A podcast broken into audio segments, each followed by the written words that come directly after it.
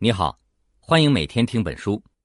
本期为你解读的是《时间的玫瑰》，给你讲述诗人北岛为九位西方伟大诗人做的传记，带你感受现代诗歌的精神与魅力。《时间的玫瑰》最早出版于二零零五年，是作者北岛应邀为文学杂志《收获》写的九篇诗人传记的合集。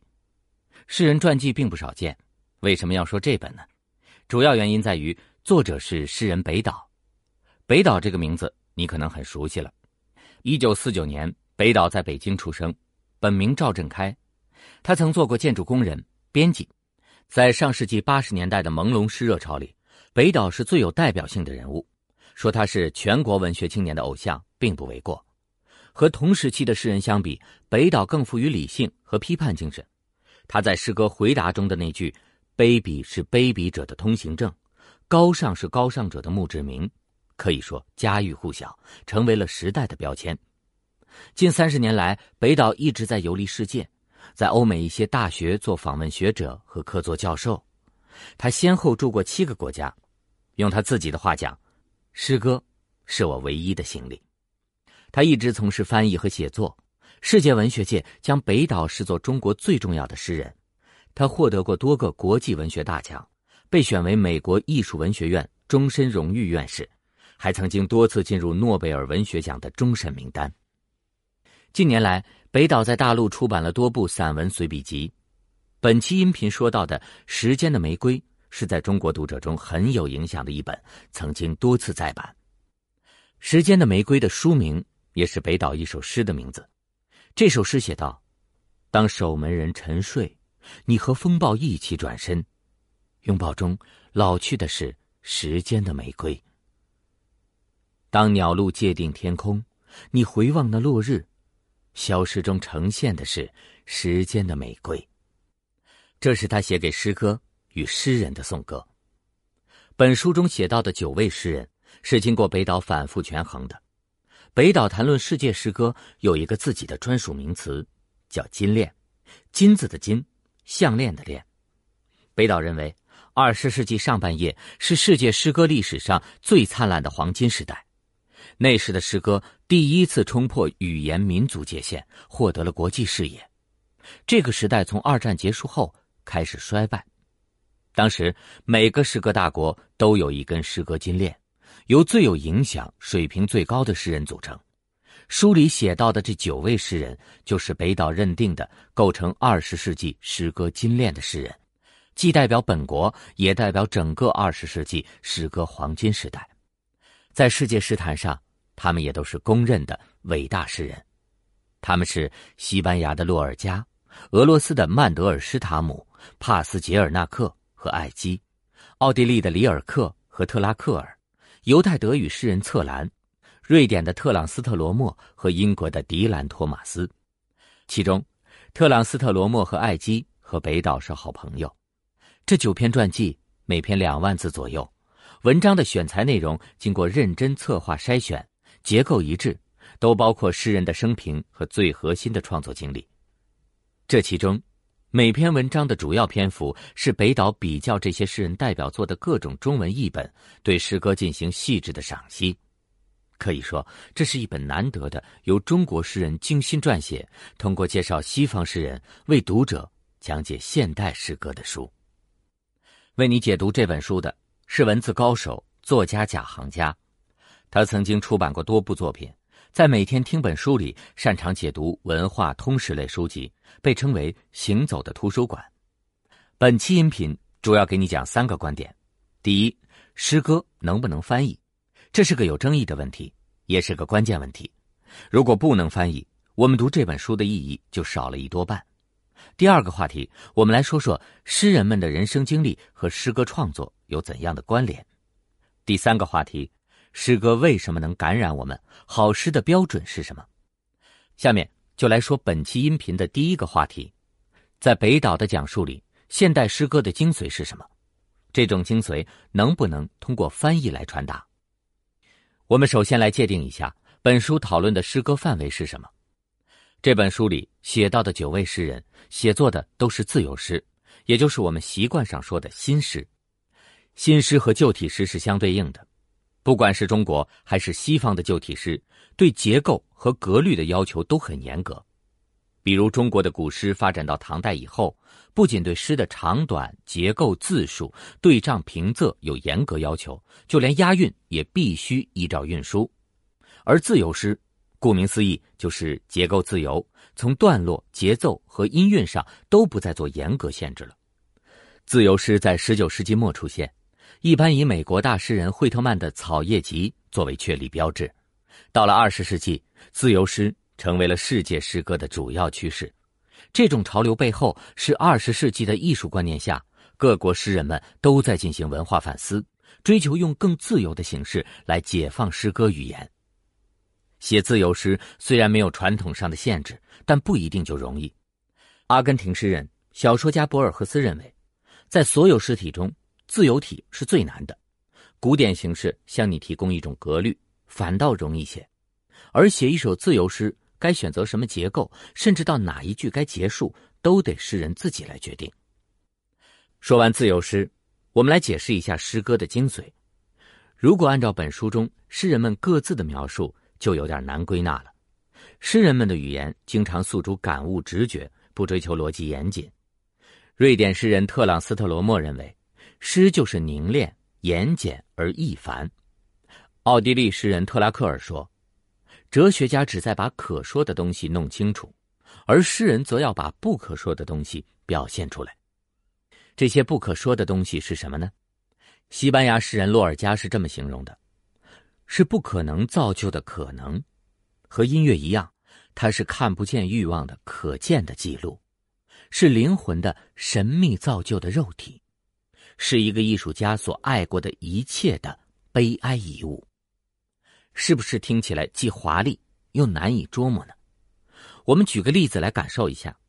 电影《星际穿越》里面，老教授布兰德临终还在念叨一句诗：“不要温和的走进那个凉夜。”这句诗让观众深受感染，它包含着人类面临绝境时的迷惘和悲哀。以及反抗命运的勇敢、探索太空的壮烈等等复杂情感，因为这句话，整部影片都显得更深邃了。在一句话里聚集这样复杂的情感体验，拥有这么强大的感染力，只有诗才能做到。这就是诗歌复杂难以描述的精髓。这首《不要温和的走进那个凉夜》是当代英文诗歌里的名篇，是乔布斯最喜欢的一首诗。他的作者迪兰·托马斯。就是本书中的九位诗人之一。我们就用这首诗来讨论一下这个问题：诗能不能翻译？按说，它能仅凭一句话触动中国观众，正说明了诗歌能够跨越语言。但是，谁翻译谁知道？这句“不要温和的走进那个凉夜”，原文是 “Do not go gentle into that good night”，就有很多种译法。给人的细微感受各不相同，在具体的文字对应上，把 gentle 翻译成温柔还是温顺，该把 good night 翻译成良夜、良宵还是长夜，都让译者不好抉择，听上去也会不同。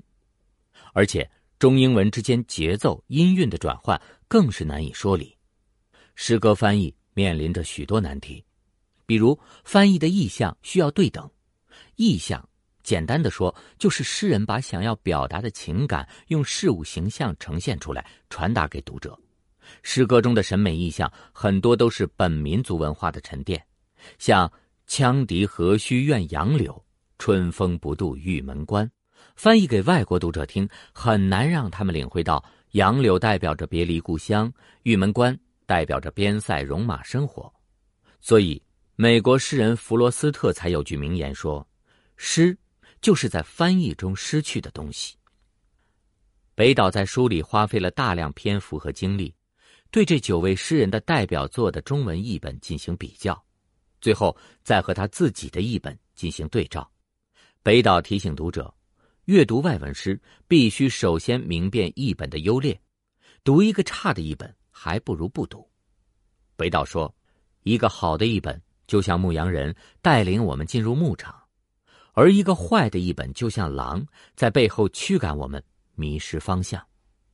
不过，北岛自己也面临一个尴尬处境：他选的九位诗人，只有迪兰·托马斯这一位英文诗人，而北岛只懂英文。他对其他诗人的翻译都是从英译本转译来的。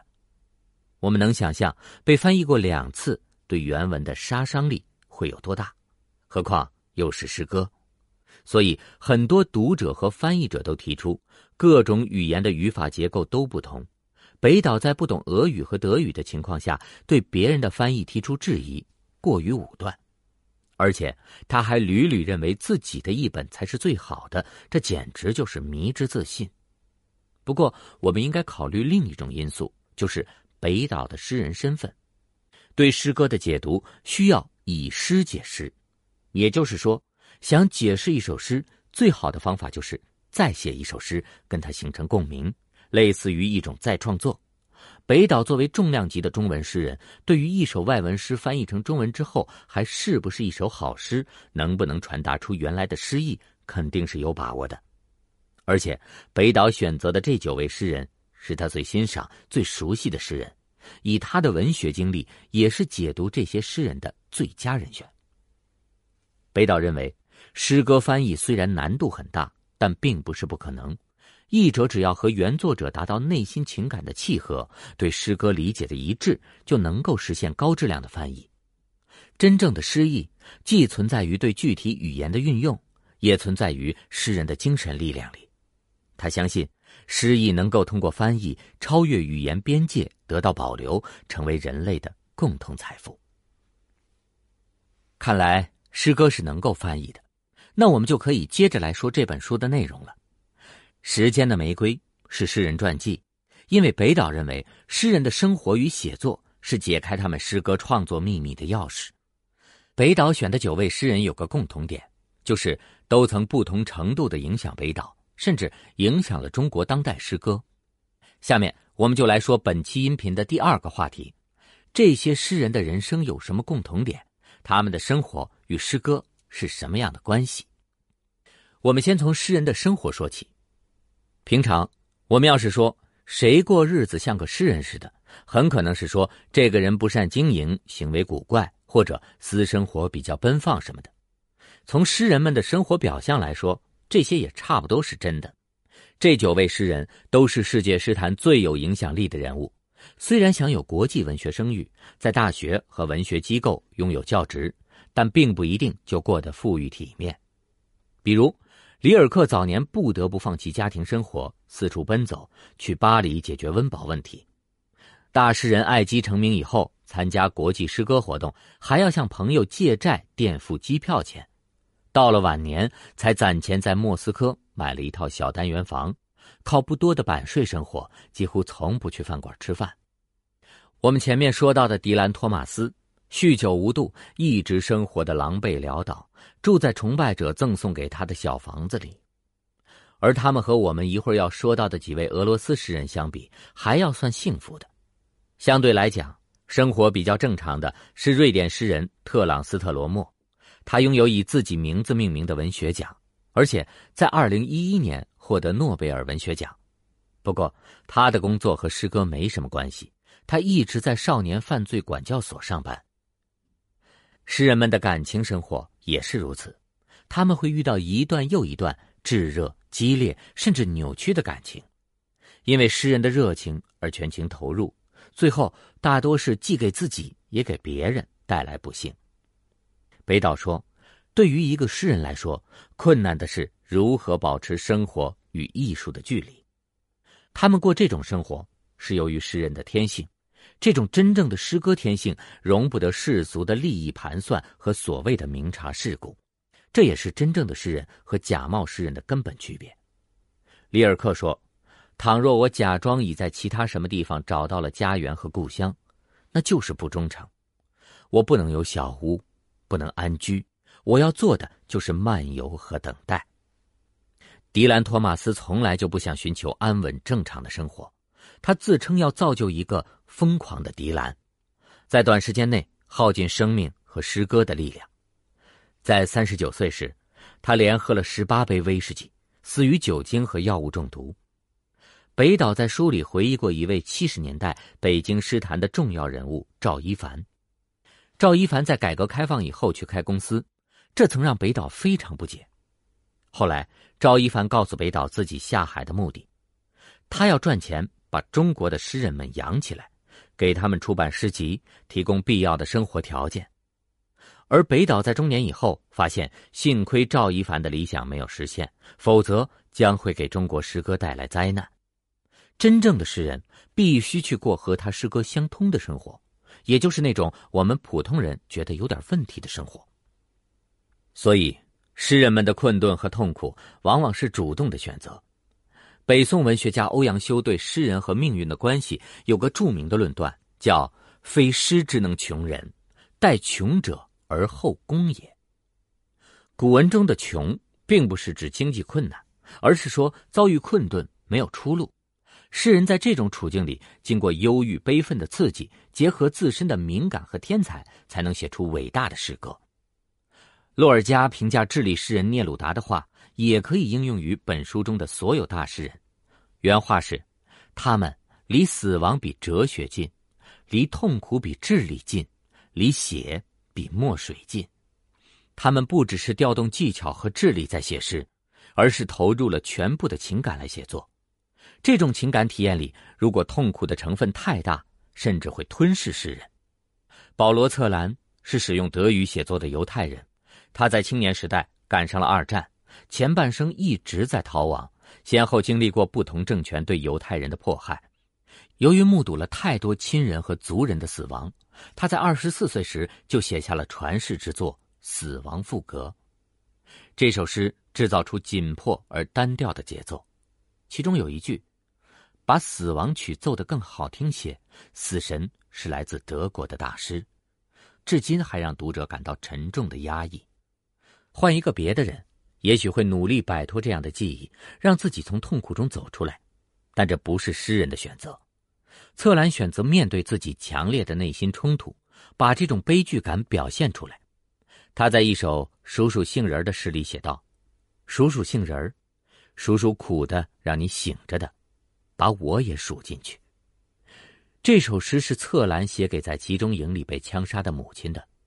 他的母亲当年常烤杏仁蛋糕，这是策兰的童年记忆。杏仁是苦的，隐喻着整个犹太人的命运。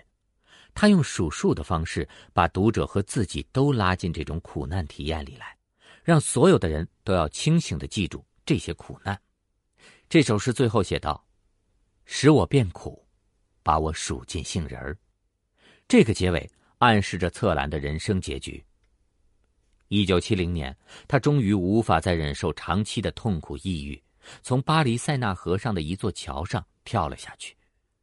有些诗歌由于意象晦涩以及先锋化的语言，确实难以理解，但我们不能贸然怀疑诗人的真诚，至少要看看这位诗人是怎样生活的。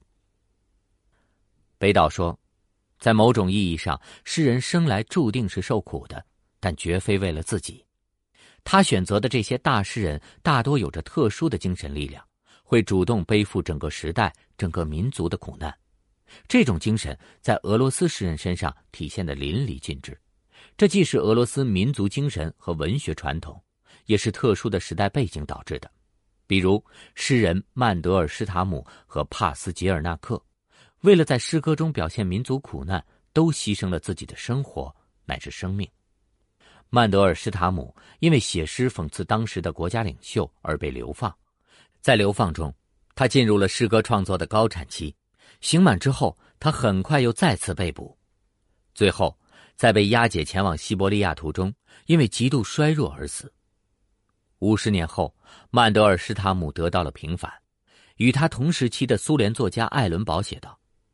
人的命运并不像按照棋路下的一盘棋，而是像抽彩。而曼德尔施塔姆并不是因为倒霉，他对诗歌有主动的使命感。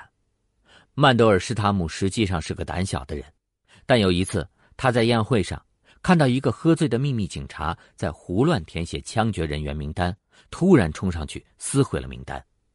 之后他十分恐惧，连夜从莫斯科逃往乌克兰。这个场面虽然不算特别英勇，但却是真正的人性和尊严。我们再来说说另一位俄罗斯诗歌代表鲍里斯·帕斯捷尔纳克。帕斯捷尔纳克虽然很早就在苏联诗坛享有盛誉，一度成为诗坛的代表，但由于创作风格不符合主流，而越来越受到排挤。在四十几岁以后，他已经不能再发表诗作了，只能靠翻译度日。在五十六岁那年，他决定写作长篇小说《日瓦戈医生》。他的理由是：“我对时代有一种巨大的负债感，我想要偿还。对我来说，有责任对时代表明立场。我想记录过去，为那些年代俄罗斯美好高尚的一面而骄傲。”这本小说历时十年才完成。书中的主人公日瓦格医生的遭遇，代表了整个时代的俄罗斯知识分子。帕斯捷尔纳克把自己无法发表的二十五首诗全部附在了小说之后。一九五七年，日瓦格医生被悄悄带到意大利出版，并且获得了第二年的诺贝尔文学奖。随后，帕斯捷尔纳克开始受到官方的批判，还被作协除名。面对驱逐出境的压力，帕斯捷尔纳克宣布放弃诺贝尔奖。他不愿意离开自己的祖国。他对参与批判自己的作家们说。我不指望公平，将来会为我平反，而我事先就原谅了你们。一年多以后，帕斯捷尔纳克因肺癌发作去世，许多人从莫斯科赶来背诵他的诗作《哈姆雷特》，为他送葬。这首诗写道：“然而整个剧情已定，道路的尽头在望，我在伪君子中很孤独，生活并非步入田野。”这是帕斯捷尔纳克的心声，他清楚自己的使命。诗人无法超越时代，唯一能做的是为他的生活诚实的作证。北岛认为，俄罗斯诗歌金链上的这几位诗人具有独特的原创性，他们的诗歌是对人类苦难的伟大承担和点石成金的语言技巧的完美结合。这句话把我们带到这期音频要说的第三个问题。诗歌为什么能感染我们？什么样的诗才是好诗？有这么一个说法，认为，凡是能感动人的诗就是好诗，感动的人越多，这首诗就越好。初听好像有点道理，其实未必。感动分成很多层次，如果仅仅是浅层次的减压和宣泄，一条商业广告或者一只猫就能做到。诗歌的感染力是能触动和唤起潜藏在人们内心深处的深刻情感体验，这是很难被其他形式替代的。一首真正的好诗需要具备这样几个条件：首先，好诗必然是优秀的语言表达。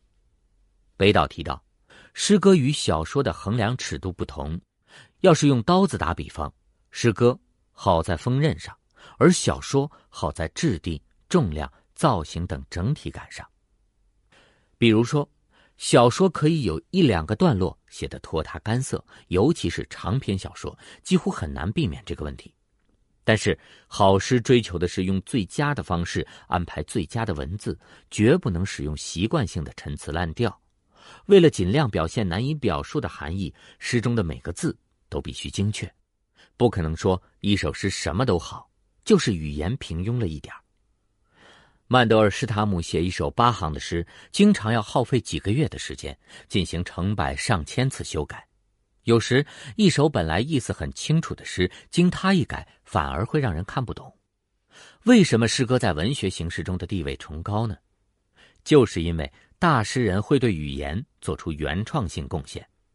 比如说，李白的伟大之处。不一定在于思想，而是他表达的情景和感受，几乎总是中文能对这件事物最完美的描述。老话说的，第一个用花比美人的是天才，第二个是庸才。李白就总是那第一个人。《时间的玫瑰》写到的西班牙诗人洛尔加也是这样的诗人。洛尔加是诗人兼音乐家。不仅语言技巧精湛，而且能够完美展现西班牙语的音韵美。和节奏，他特别痴迷一种叫笙歌的西班牙民歌。他的名作《梦游者谣》就是从吉普赛歌谣的音乐节奏中转换来的。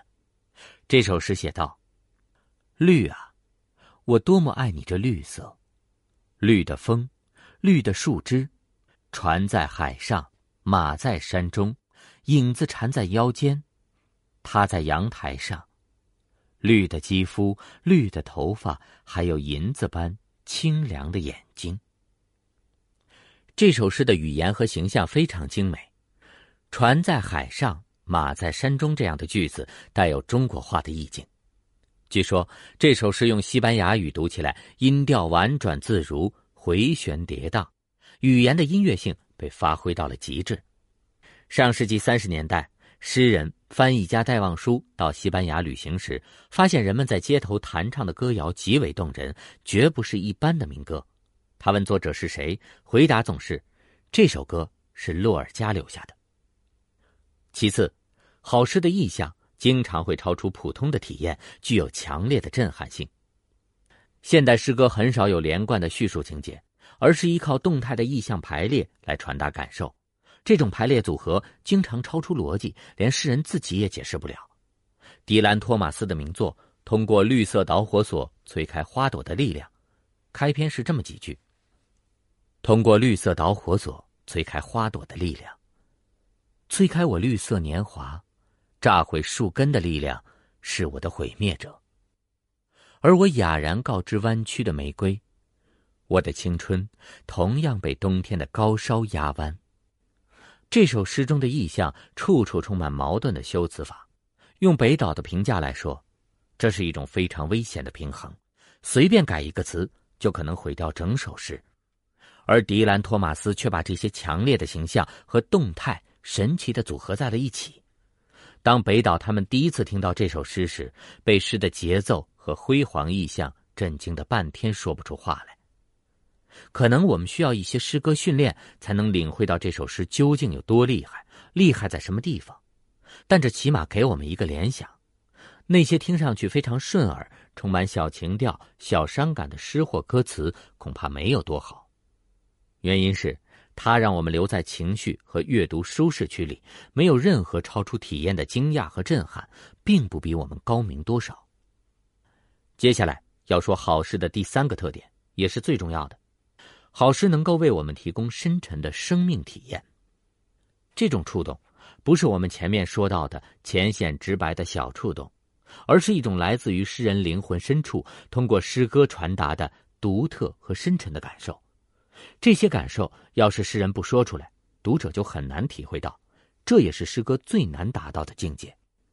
凡是跨越语言和时代，带给读者持久感动的佳作，几乎都是这样的诗。里尔克早年曾在欧洲近五十个地方居住逗留过，这种漂泊生活带给他一种特殊的生活体验。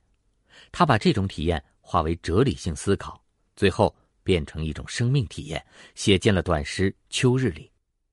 北岛认为这首诗完美到了无懈可击的地步，它的高潮部分是最后一节，我给你朗读一下。谁此时没有房子，就不必建造。谁此时孤独，就永远孤独。就醒来，读书，写长长的信，在林荫路上不停的徘徊，落叶纷飞。这个场景。像一个由近推远的电影镜头，凄凉而不绝望。诗人平静的接受了自己的漂泊生活，对孤独的困境实现了彻悟，而这种彻悟对我们非常有启迪。对于同样在外漂泊、充满困惑的人来说，这首《秋日》真是触及了痛点，仿佛是为今天的我们所写的。谁此时没有房子，就不必建造。谁此时孤独。就永远孤独，就醒来，读书，写长长的信。是啊，就是要这样坚定、执着的生活下去。好了，关于《时间的玫瑰》这本书，我们的解读就到这里。下面来回顾一下这期音频的三个话题：第一，诗歌能不能翻译？北岛认为，虽然很难，但是可以。而且非常必要，因为诗歌是人类精神的共同财富，诗歌的感染力能够跨越语言。第二，二十世纪的伟大诗人们有什么共通点？他们的生活与诗歌是什么样的关系？从表面上看，这些诗人的生活充满了矛盾和困窘，有的诗人还要面临着生死考验。但他们主动接受了自己的诗人命运，将承担民族苦难，用诗歌来表达时代与人性作为自己的使命，这是他们诗歌能够传世不朽的最根本原因。第三，什么样的诗才是好诗？好诗会通过精湛的语言技巧、巧妙的音韵与节奏、富有震撼力的意象来感染读者。其中最重要的是诗人对生活独特而深沉的感受。有人说，现在的人忙得连读书都没时间，更别说读诗了，更何况还读不懂。听完《时间的玫瑰》，我们也不一定马上就能读懂现代诗，毕竟现代艺术普遍比较难欣赏。需要一定的训练和经验。读懂诗有什么用处？这是个不大容易回答的问题。读懂诗歌的用处，也许可以用莎士比亚的一句诗来解释：“带着它前行，可以对抗自觉绝望的思想。”电影《肖申克的救赎》里，主人公安迪在小黑屋里被关了三个月禁闭。别人问他：“你怎么能受得了？”